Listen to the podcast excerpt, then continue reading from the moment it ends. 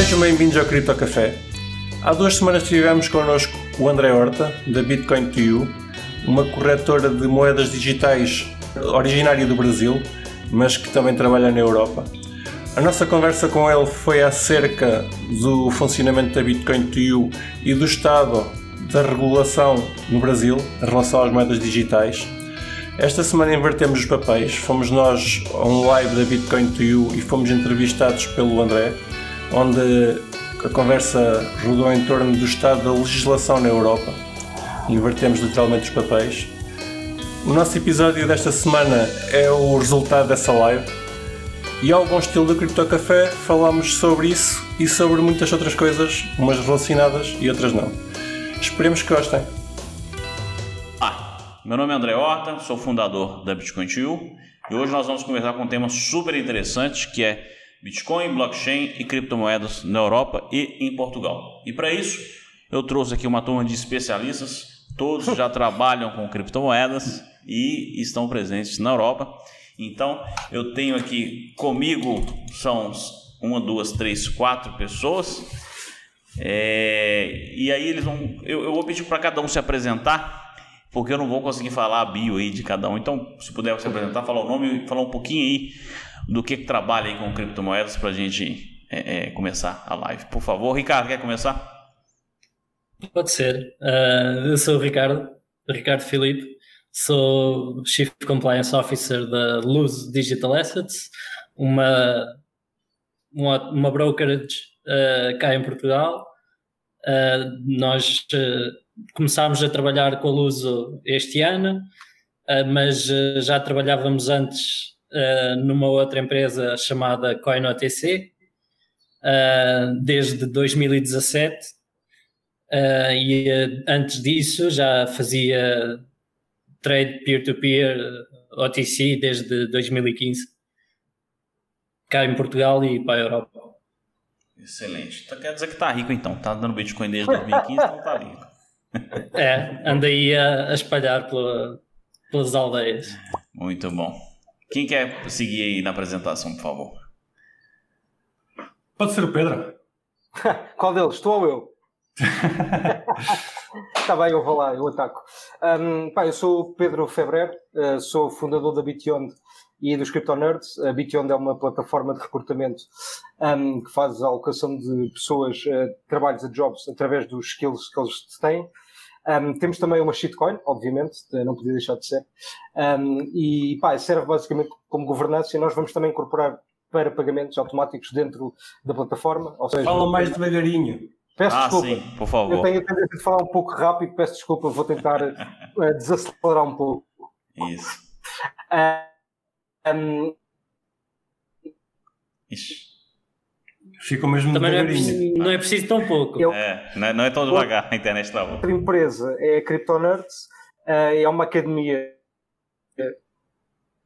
uh, que basicamente o nosso objetivo é ensinar criptomoedas.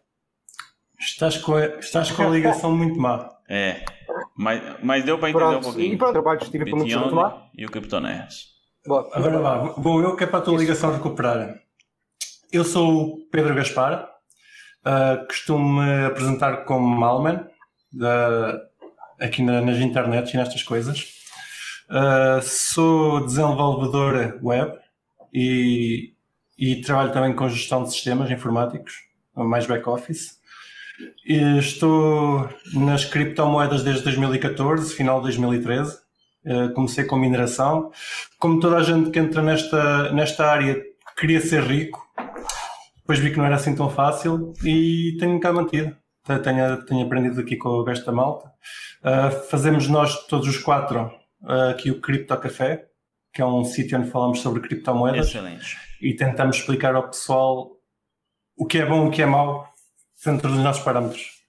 Onde tu já estiveste. Isso, a gente- nós gravamos o, o- o- Foi o último podcast? Foi, foi o nosso? Penúltimo. Peno- Penúltimo. Foi um excelente. Na verdade, assim, o criptocafé.pt, mas está disponível no Spotify, em todas as outras é, é, plataformas de podcast, né? Na minha opinião, é o melhor podcast da Europa, né? Isso com certeza. concordo. Europa e ilhas. Ilhas. Não pode esquecer. E... O Ricolas está sempre a incluir o pessoal. Obrigado, Ricolas. Nada. Exatamente. E que mais? Temos aqui mais uma pessoa. Será que ele vai entrar ou não? Kiko? O Kiko, Está com problemas técnicos. Kiko deve estar com. Bom, mas depois ele entra também. Não tem, não tem problema, né? É, Ó, No Malman decidiu ir embora. é, o Mal tentou quicar ele, ele, ele acabou saindo. Mas tudo bem. Ó, daqui a pouco sai mais um, hein? Daqui a pouco fica só eu aqui. Mas vamos lá. É, os brasileiros eles têm muita é, é, curiosidade, né? Como funciona é, Bitcoin, blockchain, criptomoedas na Europa. Afinal, é, apesar de ter uma ligação muito grande com Portugal, é, é, são outras legislações. Apesar do que muitas legislações que Portugal tem, Brasil copia. A última agora foi a, a, a L, LGBT. Não está fácil. Pronto, voltou. Hoje a internet, a internet na Europa é ruim, vocês estão vendo, né? Para quem reclama da internet do Brasil, acha que é só no Brasil que a internet cai, não. É, Acontece aqui também. É verdade, é cai em verdade. todo lado. Só eu que não posso cair, que eu estou como o host aqui principal, né? Mas tudo bem, vamos, vamos torcer aqui. É, então, assim, muita lei que é criada na Europa acaba repercutindo no Brasil. A mais recente agora foi a Lei Geral de Proteção de Dados, né? Criou-se na Europa e, e Portugal, óbvio. É, e Brasil rapidamente copiou, literalmente, e aplicou no Brasil. Até eu acho que foi errado, porque o Brasil em si é muito diferente da Europa. Nós temos as, mu- várias dificuldades que na Europa não se tem, mas quem cria a lei no Brasil, né? Os legisladores acabaram copiando e copia, cola e colou e agora já entrou. E até foi, entrou de supetão. Estava se falando se entrava esse ano ou ano que vem por causa do Covid, tal, tal, tal. E de repente, numa, numa canetada, entrou de um dia para a noite, de forma atropelada, como sempre, assim como foi também a instrução normativa 1888 da Receita Federal, e não deixa ninguém se preparar, né? Colocar a lei eh, em funcionamento, o presidente ainda tem que assinar, lógico, mas são no máximo 15 dias úteis, alguns dias já passaram. Mas, enfim, é por isso que é importante esse debate, porque muitas vezes o que vai ser criado na Europa vai ser copiado pelo Brasil. Afinal, a, a- ambos legisladores se conversam também é, é, nesse sentido, por isso que eu trouxe aqui essa turma de especialistas. Partilham, partilham muitas ideias. Partilham. Principalmente se for relacionado a, a- a- a tributar, a imposto. Isso. Às finanças.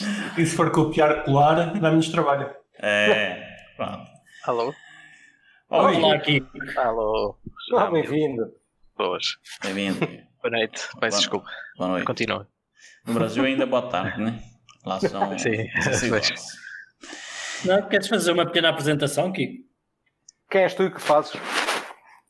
Posso fazer sim, mas podem continuar. Não, não. Está bom. Agora, agora você já interrompeu, pode fazer. Pronto, eu sou aqui o, o quarto membro do, da malta aí do Cripto Café. Eh, o meu nome é Francisco. Eu também já estou nas criptos desde 2013, 14. Comecei também com mineração, na altura com Bitcoin. E, e pronto, e cá me fui mantendo.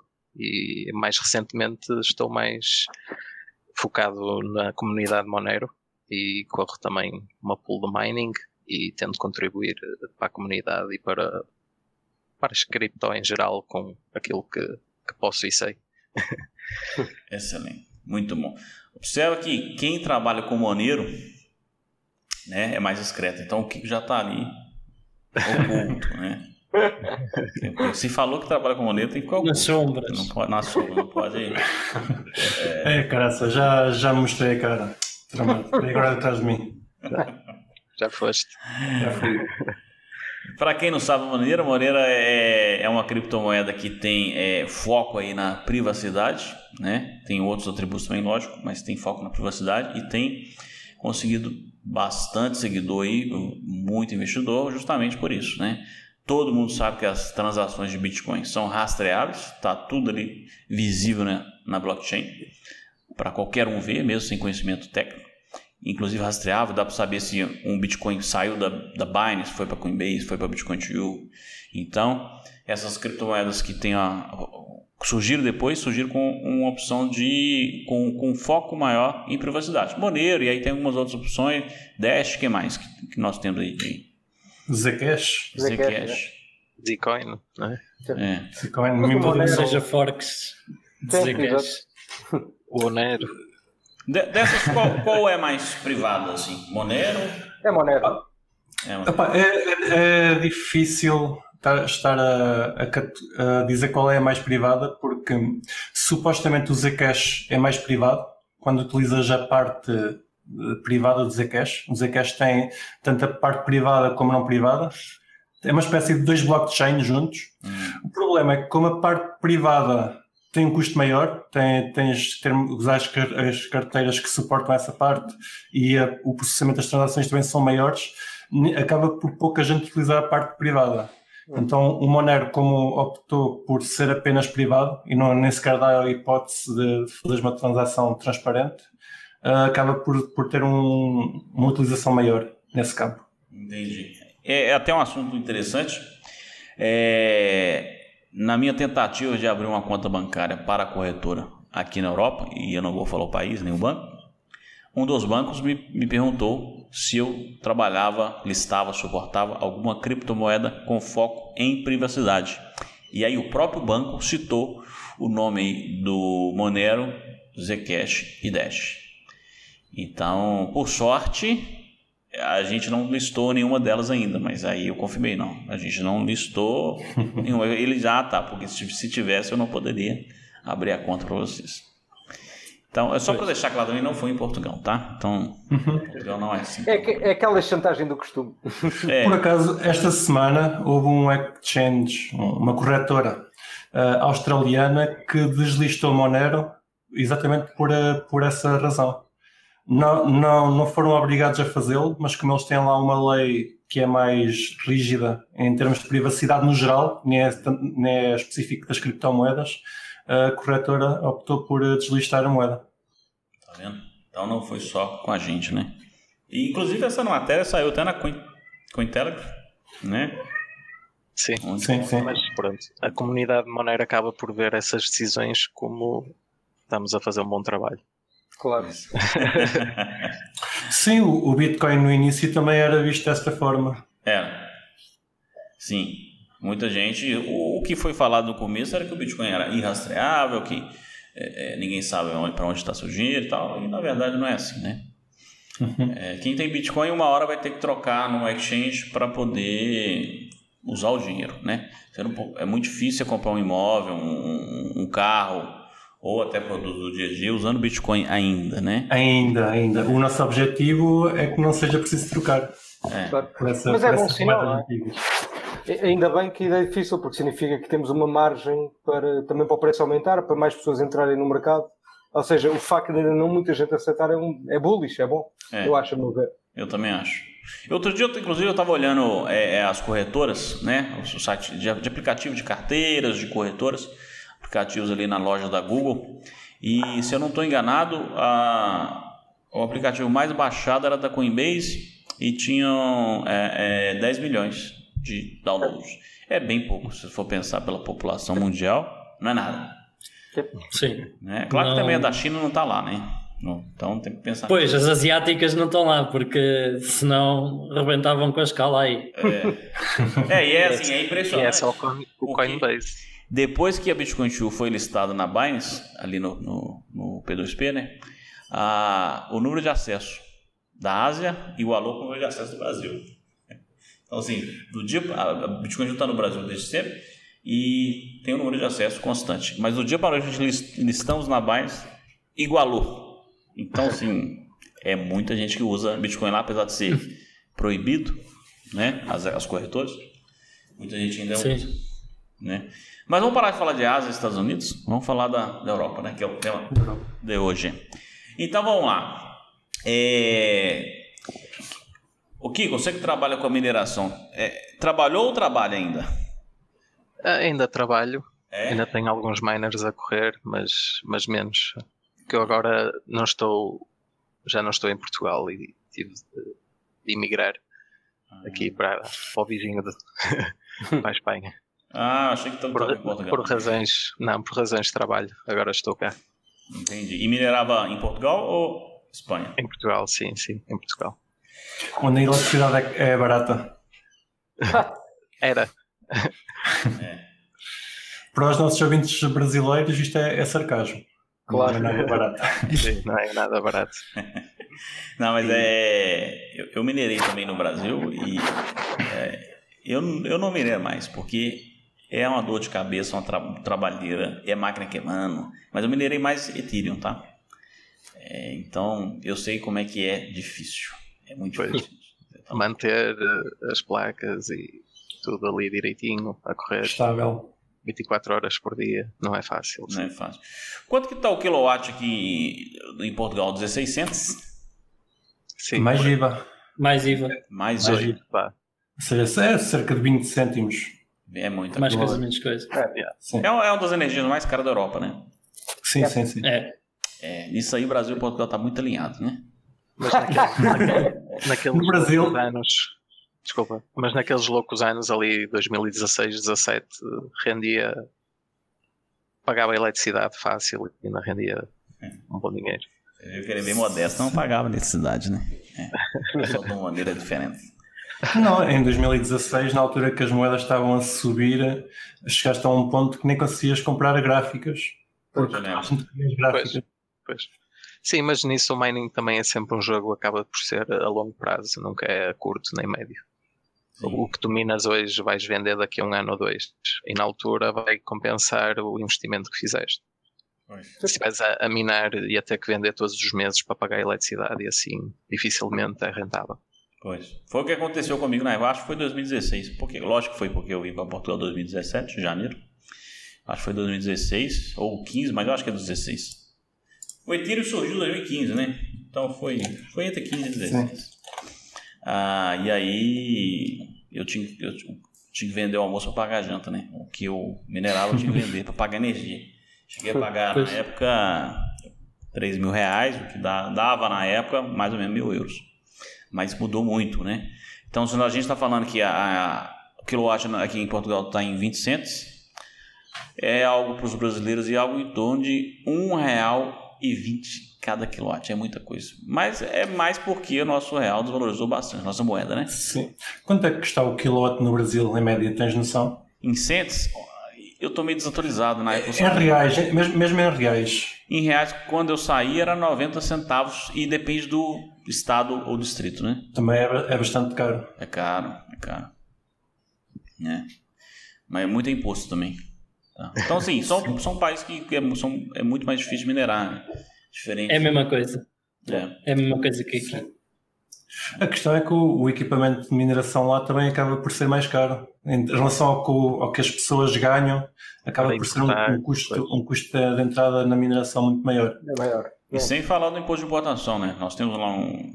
Quando um equipamento é importado para o Brasil, além dos impostos que, que aqui também tem, que é o IVA, que lá também tem, vamos falar assim, tem o PIS, COFINS, é, ICMS, etc. Ainda tem uma taxa, um sobreimposto, que é o imposto de importação, que é 100%, é 120% que tem entra o frete também no meio, então. É, é para arrancar o couro. É bom. cara. É. Mas lá está, se, se, se comprassem o hardware direto com Bitcoin, já não pagavam imposto. Não, porque a, a partida quando o equipamento tem que entrar no país. É, é. É. Passa exatamente. A, a, Receita ela já conhece os brasileiros bastante, então vai. Já sabem esses truques. Isso aí. Mas, não Ricardo, estavas a ensinar nada, nada de novo. eu, eu queria é, pular, já nós falamos de mineração, eu queria tratar um pouquinho, um pouquinho com você sobre OTC. O Ricardo está há muito tempo já aí no mercado de OTC, de P2P, né? É, eu já conheço o Ricardo há muito tempo, a gente já fez alguns 13 milhões, bilhões de Muitos. Muitos.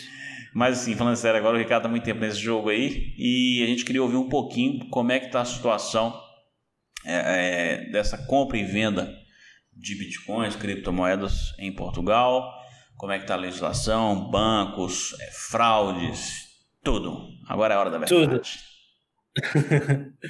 uh, olha, sinceramente, este ano tem sido muito bom.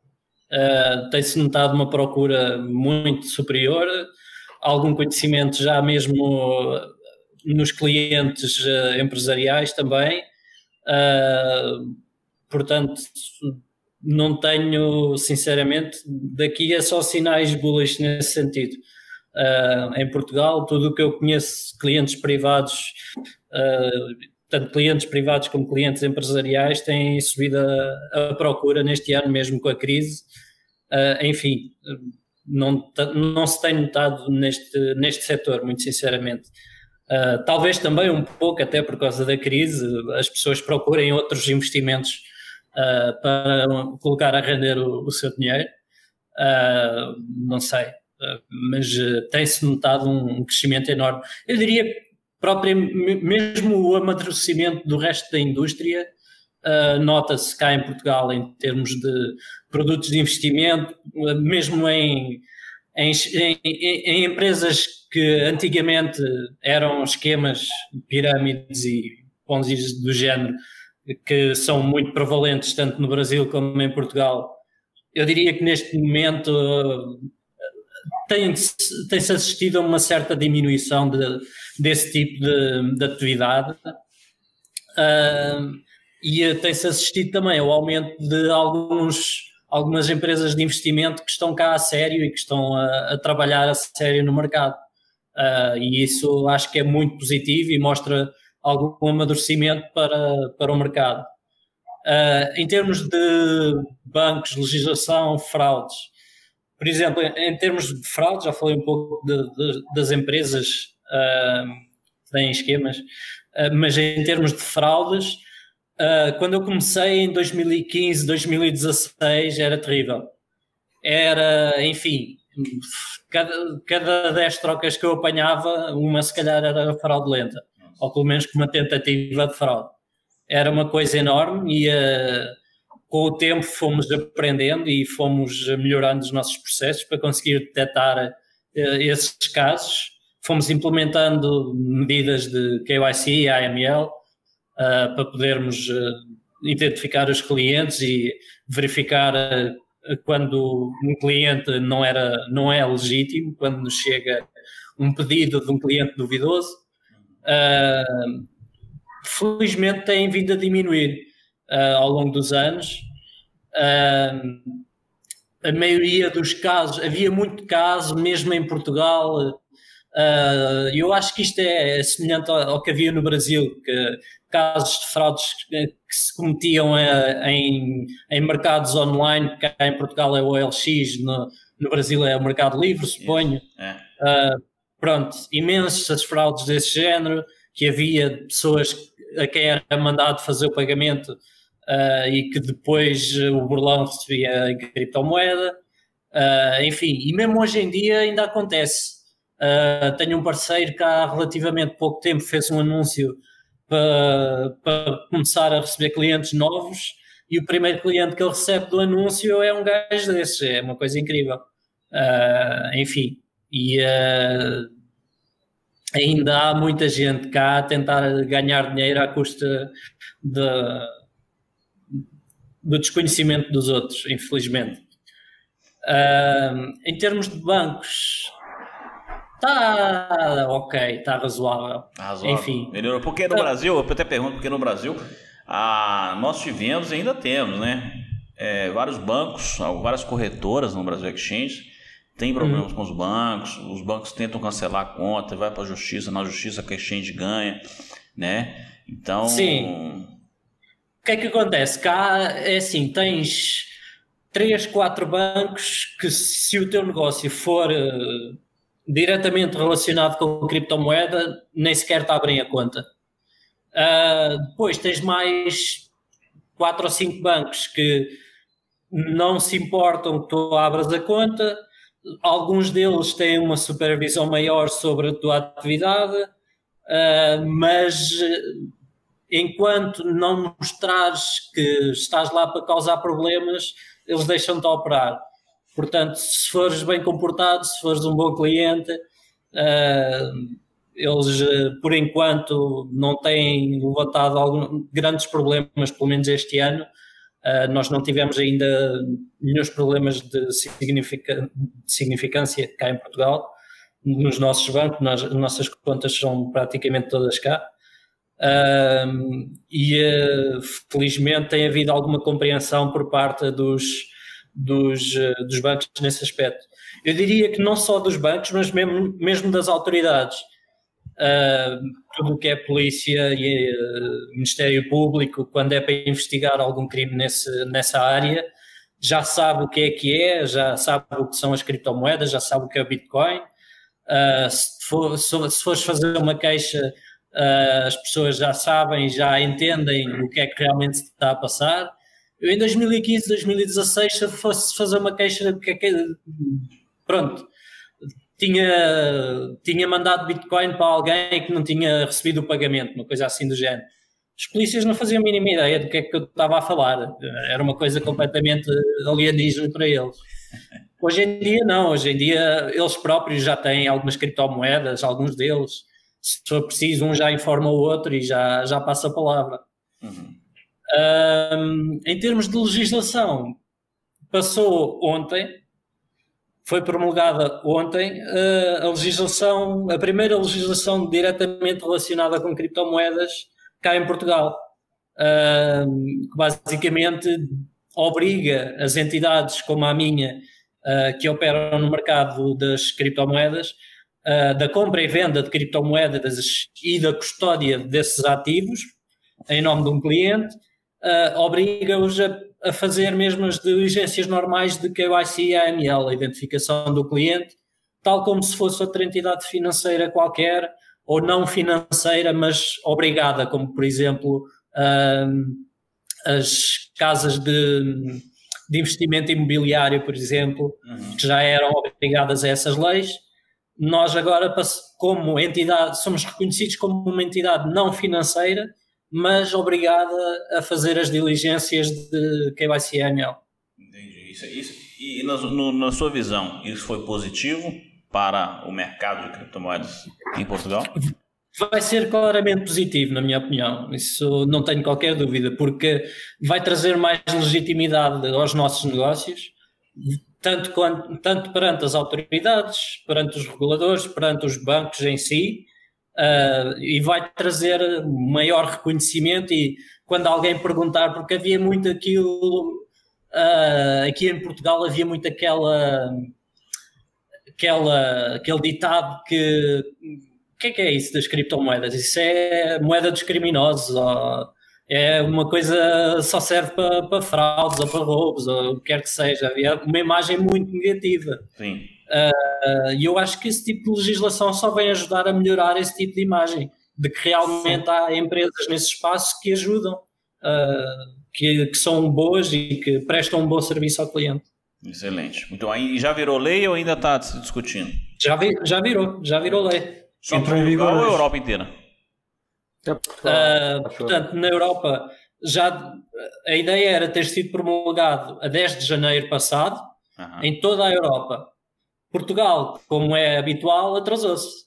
E então só ontem é que promulgou a lei que devia ter sido promulgada a 10 de janeiro. Ah, percebi. Então tá bom. É, eu acho que isso aí vai acabar virando lei no Brasil também. Kiko, você fez um comentário aí e eu acabei te cortando. O que, que você achou aí da lei? Eu, eu não, eu estava a rir. A lei uh, é o que é. não quer opinar. Diz, diz que por acaso. Não. O Malmanek quer falar. Deixem-me falar. Quero falar Deixa-me falar, pá. Eu estou muito tempo calado. uh, tenho, tenho uma questão. Isso, ou seja, o que a lei te, te obriga a fazer é fazer o KYC, Know Your Customer, e o AML, Anti-Money Laundering. Uh, não és obrigado a ter nenhuma licença especial. Isso é bom. É sim. Não, és não, obrigado. És Sim, sim. Tens que fazer uma aplicação no Banco de Portugal uh, para seres abrangido por essa legislação. No Banco de Portugal? É. Ou seja, a partir de, de agora, qualquer entidade que queira transacionar, ou seja, fazer custódia, transacionar moedas, compra e venda. Que queira trocar fazer... moedas, que queira trocar moedas fiduciárias por moedas virtuais, ativos virtuais, que é a designação cá em Portugal, são ativos virtuais. Quem quiser trocar ativos virtuais por moedas fiduciárias tem que ter essa licença. Quem quiser uh, ficar com custódia de ativos virtuais uh, por um terceiro também tem que ter essa licença. E, e tem okay. que fazer essas. É, a borda é free? É grátis a licença? Ainda não há, infelizmente, informação sobre isso. Ah. Eu duvido seja, imenso. Mas vocês... também duvido que seja um preço muito elevado, sinceramente. Mas, mas isso então faz de uma transação Imagina, eu vendo-te a ti riclas. Uh... Não, como é óbvio, não, Kiko. Não, não sejas também uh, fimundista. Isto, calma. Ok. Estamos a falar de entidades que façam isso visto, por terceiros. Visto okay. que entrou em vigor hoje e, e ainda ninguém teve, tem licença, vocês estão todos ilegais. Não, porque há um período de transição. Claro. Ah, bom. Ah. ah tudo bem. Eu já, tava, já ia desligar a live aqui já, porque.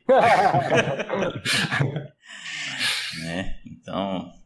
Mas que bom, interessante. Eu não sabia, para mim foi novidade, saiu ontem, né? Então. Bom saber, temos que correr atrás do prejuízo, como diria. É, no nosso episódio a gente já tinha falado nisso, que estava para sair breve. Sim. Eu não pensei que fosse tão breve, sou honesto. Aliás, eu acho que no episódio eu disse Acho que. Final do ano. Eu disse final do ano. Não estava à espera que saísse antes. Que saísse, não estava à espera que saísse este ano, para ser sincero. Uh, e afinal já foi promulgada ontem. Uh, as melhores apostas diziam outubro até. Ninguém uhum. fala, não vi ninguém falar em setembro. É, uh, portanto... e é um ponto interessante. Eu também, nesse sentido, pelo que foi falado, eu até eu concordo com a lei.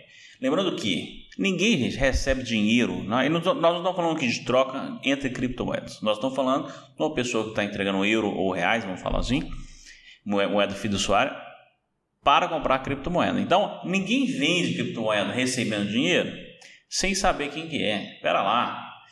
Vai que o dinheiro é falsificado, vai saber de onde que veio o dinheiro, vou tomar um estouro na conta bancária. Então, todo mundo que vende criptomoeda de forma profissional, ele sempre se preocupou em saber quem que é, porque quem vai tomar o prejuízo é ele. Pode ser um prejuízo financeiro, é. pode ser um prejuízo é, é, penal. Né? Eu no início não tinha essa preocupação, eu aprendi a ter da pior forma, basicamente. 2015 os, foi, foi muito acastado. Os, os chamados chargebacks, né? em que alguém transfere dinheiro e depois pede de volta. Yep. Pois. Exato. Não é bonito. E no, no Bitcoin não existe chargebacks, não podes depois voltar a fazer. Não, está feito, está feito. Está feito. É. Está, escrito, está, está escrito em blockchain. Ah, é quase como está escrito em pedra. Exatamente. Muito bom. É, o que mais nós podemos falar sobre Bitcoin, blockchain, Portugal, Europa? É, em termos de, de, fraude, Ricardo, você acha que teve mais fraude de compradores em Portugal ou de algum outro país específico na Europa? Eu lembro que na época você tinha falado comigo um país. Sim. Não, Benin não é na Europa, mas Benin também é engraçado. Ah, uh, Benin, não conheces Benin? Benin? Isso é outro planeta ou quê? é um país na África Ocidental. Ah.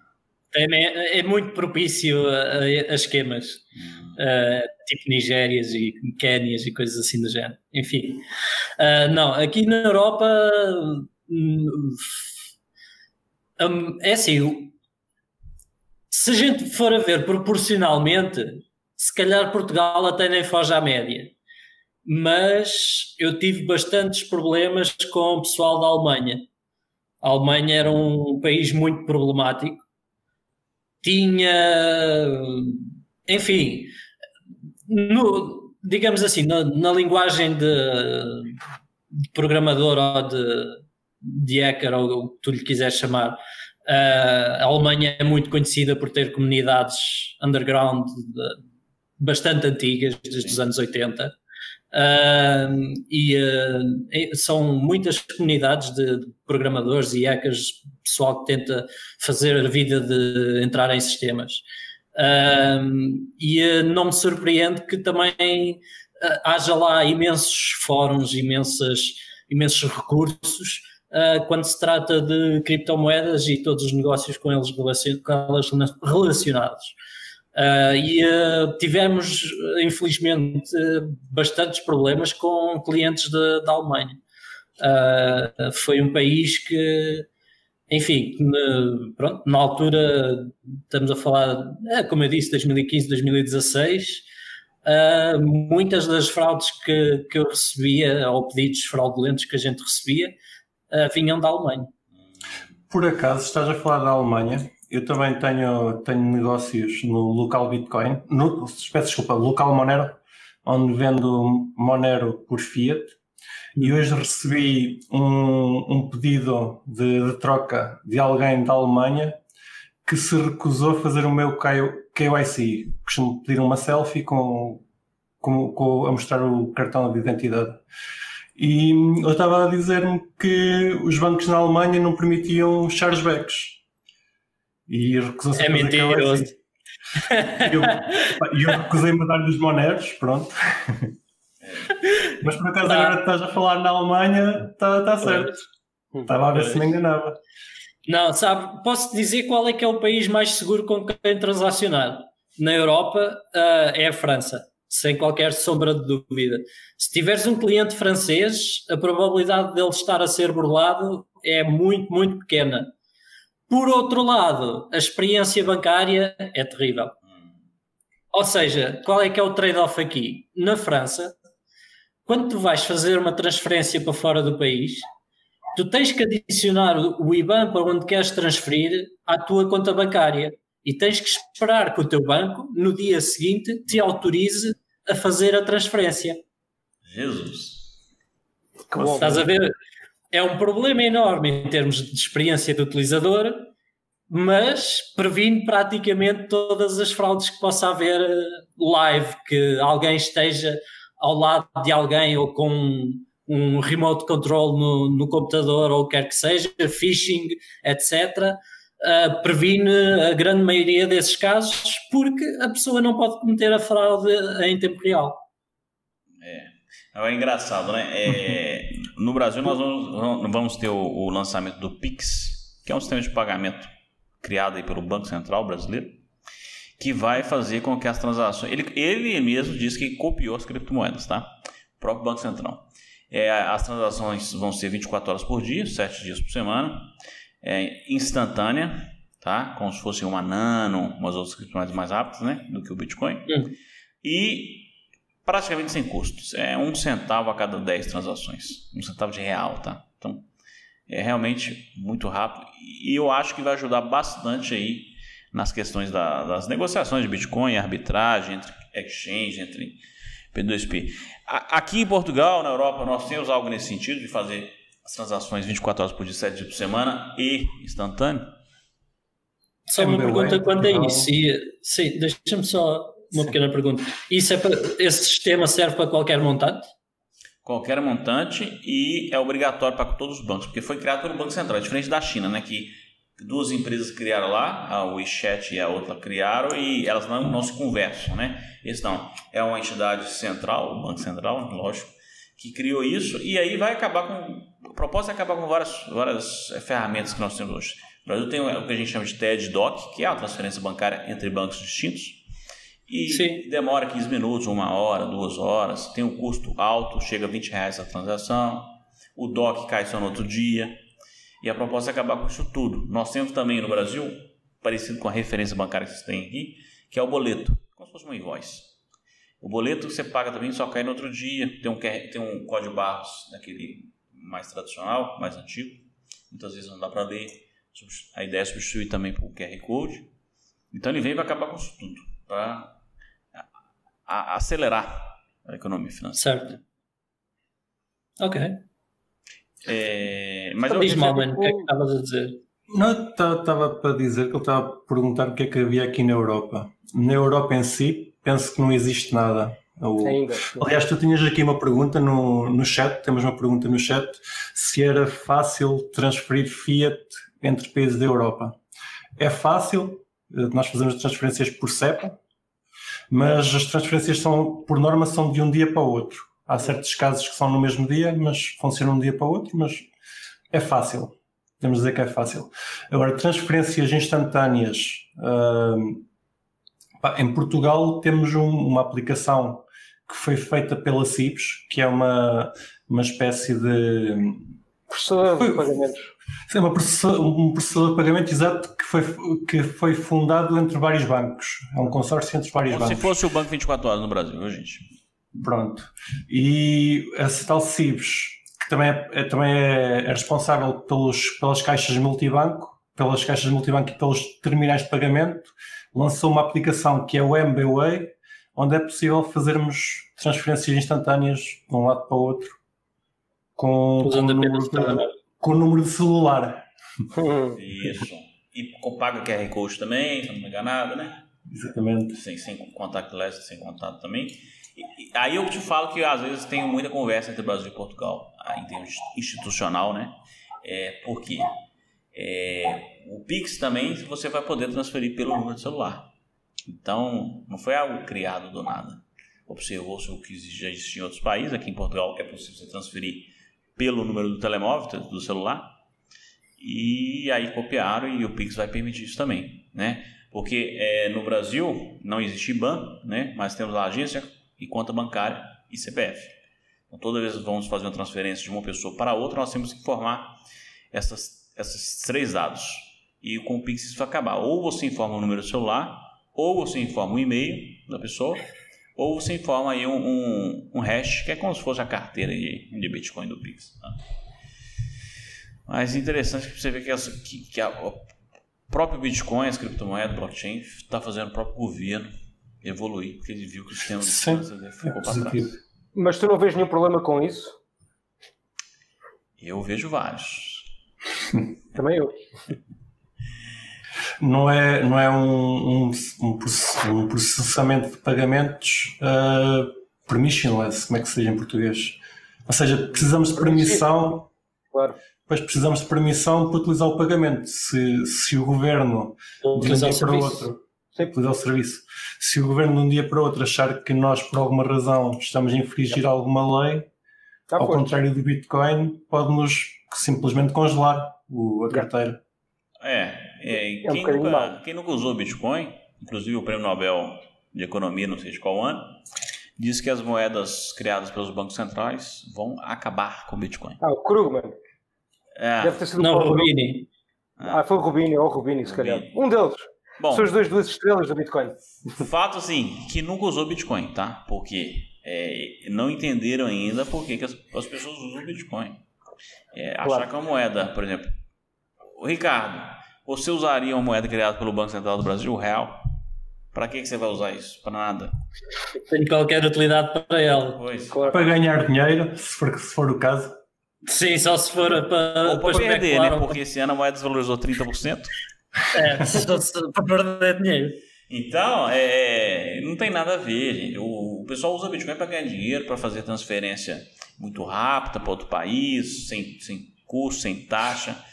Então, está muito longe ainda. No, no... A maior utilização do Bitcoin neste momento, e infelizmente, na minha opinião, é a especulação. É. Felizmente. As pessoas.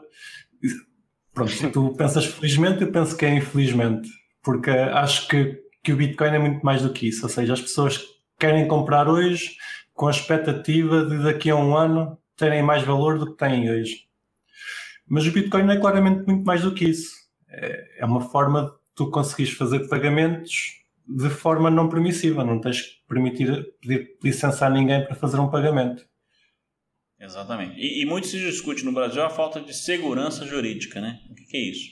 Segurança jurídica você dorme com dinheiro na sua conta, quando você acorda, você não tem mais esse dinheiro lá, porque uhum. por uma canetada o dinheiro sumiu da sua conta. Isso já aconteceu no Brasil com o Collor, né? o presidente pegou o dinheiro da poupança de todo mundo e nada impede de acontecer novamente. Né? Claro. É... Mas eu, eu, por acaso, aí de, de, do valor do Bitcoin ser mais do que especulativo, eu por acaso aí acho que há um erro aí de lógica que é para o Bitcoin ser mais do que isso, ele primeiro tem de ser um ativo de especulação, porque sem ser um ativo de especulação nunca vai ter os network effects suficientes para atrair uma mais devagar. Desculpa, uma massa de pessoas suficiente uh, que consigam dar um valor, ok, àquele, àquele ativo como, como um mercado, no fundo. Ou seja, não há liquidez, sem ser um ativo de especulação, é, é muito difícil trazer liquidez e sem o aspecto da liquidez é muito difícil ser utilizada como uma moeda, porque não há gente suficiente. Ou seja, eu acho que primeiro temos de passar a fase de uh, store of value, ou seja, do, do, preço aumentar muito, as pessoas verem aquilo, a Bitcoin, como uma forma de guardar valor ao longo do, do tempo e só depois é que ela talvez tenha, tenha a hipótese de ser utilizada como mesmo um meio de troca uh, entre as pessoas do mundo inteiro. Acho que sem esta fase é muito, muito difícil. É, eu acho que nós vamos chegar lá ainda, tá? Eu não sei nem se a gente vai usar, se a Light Network não sair, não sei nem se a gente vai usar o Bitcoin no dia a dia, tá? Para tomar um café. Claro. Mas já existem outros criptomoedas que resolvem muito bem esse propósito. A própria Monero é bem rapidinha, nós temos aí a Nano que é instantânea, tem a IOTA, então, IOTA, né? IOTA, ui. ui, ui. Então, é, é, solução tem, mas é tudo é questão de avaliar. Né? Pedro, você, você comentou aí que você tem uma plataforma que é tipo aí, para quem não conhece no Brasil, tipo um 99 Freela, um WeWork ou um LinkedIn.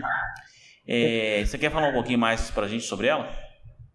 Sim, epá, neste momento uh, aquilo já começa a ter alguma utilização. Epá, ainda não temos muitos utilizadores, temos cerca de 4 mil pessoas agora registadas, uh, quase 5 mil, se calhar já, já temos quase uns 5 mil. Um, e pá, temos alguns jobs da Microsoft, aliás, não é alguns, é maioritariamente da Microsoft, porque nós também somos parceiros da Microsoft. Um, mas, mas o meu objetivo é tornar aquilo um bocadinho, uh, pá, é, é, tornar aquilo de uma, ou seja, trans, transformar aquilo de uma plataforma para, para um engine, ou seja, fazer com que seja uma espécie de um protocolo para recrutamento com pagamentos incorporados. Ou seja, quando tu crias um trabalho, tu podes automatizar os pagamentos para a pessoa que ficar com aquele trabalho e a duração desses pagamentos. Ou seja, uh, talvez tentar passar um bocadinho à frente toda a questão de pá, quando é que ser pago, como é que ser pago, se vai ser por PayPal, etc. É um bocadinho abstrair um bocado uh, esse problema que, pá, que as empresas e as pessoas que trabalham, especialmente em contracting, ou seja, toda a malta que é freelancing, pá, tem imensos problemas disso. Eu já, eu já sou freelancer há muito tempo e pá, tive inúmeros problemas com pagamentos. Uh, obviamente que isto não vai resolver na totalidade, mas pode ser que ajude. Eu também não faço ideia se vai ajudar, é uma tentativa no fundo. Um, e para além disso, nós também estamos a, a criar um fundo, uh, não só com a nossa equipe, mas também com outras, com outras pessoas de, da Ásia. Neste caso, são pessoas que são, são da Ásia que ficaram interessadas na plataforma uh, e elas querem, também querem, uh, basicamente, adicionar à plataforma um fundo para as empresas poderem criar uma espécie de um fundo em várias criptomoedas para os colaboradores, ok? Isto já sai um bocadinho da área do que nós fazemos no recrutamento, mas nós estamos a expandir, basicamente. Um, sim. Por isso, isso é assim de uma forma geral o que a plataforma faz, mas o objetivo dela é sempre que as pessoas encontrem o trabalho da forma mais rápida possível que tenha a ver com o seu perfil. Ou seja, em vez no LinkedIn, tu vais lá e mandas mensagem para toda a gente, basicamente. Uh, podes fazer uma pesquisa pá, pelo, pelo skill type, mas o LinkedIn não te, não te automatiza basicamente as tuas pesquisas de forma a que os resultados que tens pesquisa sejam muito mais fidedignos do que as pessoas estão fazer naquele momento e da skill set que as pessoas têm. Nós tentamos comatar esse problema, basicamente. Um, e pronto, e tudo isto que eu falei agora das adições dos pagamentos e dos fundos é algo que nós estamos a trabalhar para lançar para o próximo ano. Como é que chama a plataforma? BitYond. BitYond. Muito bom. Vou entrar, não conhecia. Eu vou entrar. Força. Excelente. Vamos lá, gente. Quem mais quer contribuir? Ainda agora estavas a falar eh, e depois viraram um pouco o tópico. Estavas a perguntar se havia algum sistema cá na Europa para transferências instantâneas, digamos assim. Uh, e existe, está, está a ser construído. Cá em Portugal chamam-se transferências imediatas. Existe um grupo de bancos que já implementou. Novamente, isto é tudo, uh, digamos, organizado através da CIBS, que é o Sistema de Pagamentos Português.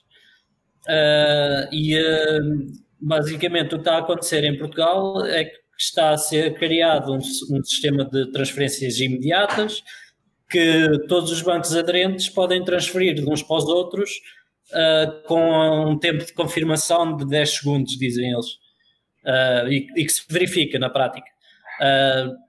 normalmente essas transferências têm um custo associado, diria que relativamente baixo para para aquilo que estamos habituados, ou pelo menos aceitável, uh, e uh, tem, sido, tem sido uma boa, uma boa iniciativa. A iniciativa em si é europeia, é da, da zona CEPA, uh, ou seja, é suposto haver CEPA Instant Transfers. Só que antes de haver para a zona europeia toda, O que está a acontecer é que cada país está a criar o seu próprio sistema de transferências imediatas e, eventualmente, no futuro, integrar todos esses sistemas num sistema de transferências imediatas uh, género que possa transferir de país para país da comunidade europeia. Interessante. É, falando em transferência imediata e, e, e Europa, a gente todo mundo conhece as stablecoins, né? No Brasil a gente tem a BRL Coin, que foi criada pela Bitcoin mas tem umas famosas fora que é o STT, Tether, né? E o STC, que é o SD Coin, criado aí pela Circle, Coinbase, etc. Ah, essas duas últimas são em, em dólar, né? Mas em, uhum. em, euro, eu sei que tem algumas, eu já vi, mas vocês já usaram alguma vez aí essa stablecoin em euro? Não tem, não são usadas. Não, não tem. Parte não tem uso. E tens o, o Eurotether, que é da mesma empresa, uhum. que, que fez as duas, fez o STT e o EuroT, mas não tem praticamente uso. Quem, quem quer usar stablecoins acaba por usar em, em dólares, yeah. na mesma. Entendi. É. É, e posso dizer que há, mesmo na Europa há várias empresas que fazem pagamentos em USDT e USDC, ah. principalmente de ordenados e uh, prémios e enfim, coisas assim do género. Uh, já há várias empresas a fazer, se calhar até faziam em Bitcoin, mas passaram a fazer em USDC e USDT. Uh, e não utilizam as versões de euro dessas moedas. Entendi. Interessante, né? Eu sou bem, eu sou muito fã tá, de usar as stablecoins para fazer pagamento para alguma pessoa, para seja algum serviço, algum advertising, alguma coisa, porque é mais fácil, né? Porque imagina você dá o preço, ah, você acerta o valor. Mas quando eu vou te transferir para você, a cotação muda. Então começa aquela discussão. Então quando você é. define stablecoin, não, não tem conversa, né? Tá acordado, tá acordado. Nós estamos Sim, quase enquanto. Elas forem... Opa, desculpa. Enquanto elas forem, forem mesmo trocadas por moedas fiduciárias, o uhum. preço mantém-se. É.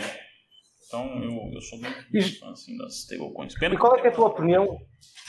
Já agora, só, só pá, eu vou, vou, vou, vou, trocar aqui um bocadinho a conversa das stablecoins. Eu, por acaso, gostava de ouvir a tua opinião um, epá, sobre, sobre DeFi e sobre, sobre outras criptomoedas. Tu achas que vai ser importante no futuro? Ou seja, termos empréstimos e tipo, de uma forma tipo, mais descentralizada em que não passas por uma entidade central, se tu achas que isso é bom um, e como é que vês esse espaço evoluir? Tá, é, confesso que eu conheci muito pouco sobre DeFi, sobre finanças descentralizadas, é, sobre todos os arranjos aí que tem por trás. Mas a gente fez algumas lives até no canal do YouTube e aí com vários especialistas, eles trabalham só com isso, aí eu passei a aprender mais, inclusive até brinquei um pouquinho ali com Compound, com é, é, as DeFi, né? Ah, eu gosto da ideia, por exemplo, nós temos a DAI, que é uma stablecoin que não tem reserva de valor de dinheiro no banco, como acontece com as outras duas, né, stablecoins. É, então é totalmente descentralizado, é baseado no, na relação de, de empréstimo, né? Então, quando ela precisa é, é, abaixar a cotação dela, ela acaba pagando menos empréstimo e vice-versa. Eu gosto, é, a gente está ainda bem no começo. É, se você for olhar quando surgiu o Maker, que é a base ali do, do DAI, por exemplo, surgiu lá em 2017, se não estou enganado, mas entrou em voga agora final de 2019, esse ano, para falar a verdade, né? Uhum. Então, a gente vê o pessoal emprestando, pegando emprestado, um modelo muito baseado no mercado financeiro tradicional. E eu acho que estamos no caminho certo. Eu acho que isso aí é evolução e tem muita coisa para vir ainda. Vou ouvir, tá? Muito bom. E assim, é, quando você tem a possibilidade de você emprestar seu dinheiro para receber juros, sem ter que confiar numa instituição, você tem uma, várias, muitas vantagens aí, né? Você não corre risco dessa instituição ir abaixo, você protege seu capital. Bom, mas isso que eu penso. Mas também... Nós tem risco ainda, né? A gente está no começo. Claro, sim, sim, sim. Né? Eu, temos algumas perguntas aqui no no chat. Pessoal, muito pessoal participando, dando boa tarde. Falei que era boa tarde no Brasil ainda, né? é, aqui são 9 horas da noite já, viu, gente? Ah, o Orégano Economia falando bacana, troca de cultura entre Brasil e Portugal. a outras pessoas. Nós voámos para o Brasil de propósito para fazer a live. É. Olha, se... O André está aqui a pagar, está aqui a pagar-nos. Se forem capazes ah, de voltar, hein? Não, aqui não dá para enganar, tá, temos imagem. Quando, é no nosso Crypto Café, começa o áudio, dá, dá para. É. É, pessoal brincando, para perguntar se vocês falam português. E aí tem uma piada contrária, gente. Eles falam português, a gente fala brasileiro. Então, mas vamos lá. A live aqui hoje não é essa. Boa tarde, boa tarde. É, e o Ednilson falando que realmente foi na canetada a questão da implementação da lei, muito rápido e ninguém teve tempo hábil para se preparar, como sempre, né? E aí depois começam as multas pra, de propósito, né? É... Ednilson está perguntando qual a expectativa para Moneiro. Quem quer comentar? Pá, vamos dominar o mundo. o objetivo é esse. Está respondido. Queres falar tu, Kiko? Não, acho que com esta regulamentação, e aí depois há um bocado tu perguntaste da legislação e eu acabei por não responder, e se calhar agora vais perceber um bocado, porque uh, acho que com todo este apertar da legislação e, e desta KYC, do AML, todo o que fazem nas exchanges e em qualquer, quase qualquer transação, uh, corre-se o risco de no fim ficar eh, uma coisa tipo o PayPal. É? E isso já não é bem aquilo que as cripto se propunham. E ah, tenho um bocado a esperança que o Monero acabe por ser o Bitcoin, no fundo. Daqui a uns anos. É, é só para, inclusive, para completar, né, gente? Eu gosto da privacidade, eu acho essencial, né? É, temos vários casos aí sobre Facebook, é, e outros, outros casos também de, de empresas que, que, invadiram a privacidade das pessoas. Então eu sou a favor tá? É, da privacidade. E aí temos que discutir até quando. Ali, não quando, mas quem pode ter privacidade. Né? Eu acho que mais do que privacidade, o que o Monero oferece também é fungibilidade das moedas que é um, um, termo que muitas pessoas não, não conhecem e não percebem, que é a ideia de que uma moeda é igual a outra. Imagina que tu na, na Bitcoin to You recebias um Bitcoin que tivesse sido roubado em algum sítio e que, o, e que o aceitasses e depois mais tarde visses que ele afinal tinha sido roubado. Irias ter problemas talvez legais ou até mesmo uma desvalorização do Bitcoin por não, não, não ser um Bitcoin limpo. Na, no caso do, do Monero, a ideia é que todas as moedas sejam iguais umas às outras, não haja, não haja vestígios de transações anteriores. Ok. Vê que ela é bem diferente, né? Mas eu acho que é isso, eu acho que cada criptomoeda, ela, a criptomoeda tem que nascer com uma proposta diferente, né? Nós já temos aí no mundo mais de 3 mil criptomoedas, então é, criar uma criptomoeda mais ou mesmo não faz sentido nenhum. É, aí... Que é a maior parte. É, a maior parte. a maior parte é cópia da cópia da cópia. Temos que evoluir, né? É verdade.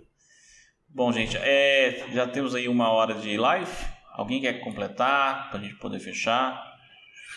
Olha, gostei de estar aqui. Uh, acho que é ótimo a Bitcoin to You fazer estes lives para, para para ensinar às pessoas o que é que é o Bitcoin e estas moedas digitais, mais do que tentar só fazer o preço subir. É importante, é importante explicar o que é que é isto das moedas digitais, para que é que servem. E sigam-nos a nós também no, no Cripto Café. Nós, nós, falamos português um bocadinho rápido, mas se, se tiverem coragem, hum. vão, vão ao criptocafé.pt e sigam, sigam os nossos episódios. Excelente. E eu gosto E obrigado. O Cripto Café é excelente, a gente pode escutar, porque eu, eu, eu, eu acessei e vi o conteúdo. Realmente são conteúdos muito interessantes. Obrigado. Muito obrigado pelo convite. É, uma última pergunta. É, na opinião de vocês, depois é lógico, depois da Bitcoin 2, qual a corretora exchange mais utilizada na Europa? CoinOTC. claro. Vamos lá, seria Coinbase? Não. Eu não? pessoalmente, eu pessoalmente uso o Kraken e, e acho que é o que tem mais liquidez em termos de euros. Ah, entendi. É, é, na minha opinião, é assim: tens dois tipos de, de investidores e talvez duas exchanges uh, mais utilizadas, tendo em conta esse tipo de, de, investidor. Ou seja, eu diria que para o investidor mais casual, uh, a Coinbase de certeza tem a maior base de clientes. Para o investidor mais, uh, diria, profissional ou mais, com mais conhecimento, com mais, com mais porte, mais possibilidades, uh, ele vai querer, uh, vai estar a utilizar a Kraken muito possivelmente, ou então a Binance. Uhum. Sim. E na, na, experiência, nos contatos, no network de vocês, o português, ele é mais holder, trader, ou ele faz mais a arbitragem? Shitcoiner. É? É, é isso. É. A maior parte das é. pessoas que eu conheço uh, querem fazer dinheiro rápido e então uhum. acabam por entrar para o Bitcoin, mas passado pouco tempo esteiram tudo. É. Sim, há muito poucos dólares. É. Ah, é. Uma parte do pessoal é, é altcoins. É. é. Interessante. Grande maioria. Bom saber. Bom, gente, é, últimas palavras? Ah, foi muito bom estar aqui, meu. Muito obrigado pelo convite. Espero que façamos isto outra vez. Ótimo. Eu é Voltar já o isco, voltamos cá outro dia. Claro. Obrigado por, por nos ter recebido, foi, foi ótimo estar aqui. Excelente. É um prazer, como sempre. Como sempre. Eu que agradeço. E vamos almoçar um dia destes. Ah, claro. vamos almoçar assim. Só estou esquecendo de falar, o pessoal do marketing sempre me critica. Gente, vai no vídeo aí, clica aí no. no, no eu até esqueço o nome da palavra, subscribe. É... No like, like. Like. Like e subscribe. Like and subscribe. É, mas Isso. em português como é que é? é... Eu gosto. Manda um gosto. É um Manda gosto. um gosto e subscreve. Subscreve aí. No Uma curtida, peraí, em brasileiro, que existe uma língua que é o brasileiro, é uma curtida. Tem uma é. curtida. Ou, ou uma joinha, não é uma joinha? Não, Acho que é curtida. Bom, gente, ó, obrigado. Vamos finalizando nossa live. É... E isso aí. Muito obrigado, gente. E vamos, vamos todos jantar. Um abraço, gente. Até mais. Tchau, tchau. Até uma próxima. Tchau. Obrigado. E não se esqueçam de nos seguir na vossa plataforma favorita, seja ela qualquer podcatcher, Spotify, YouTube ou Library. Entrem na nossa comunidade crescente no Telegram ou sigam-nos no Twitter em CryptoCafépt e partilhem este episódio com os vossos amigos. Até para a semana!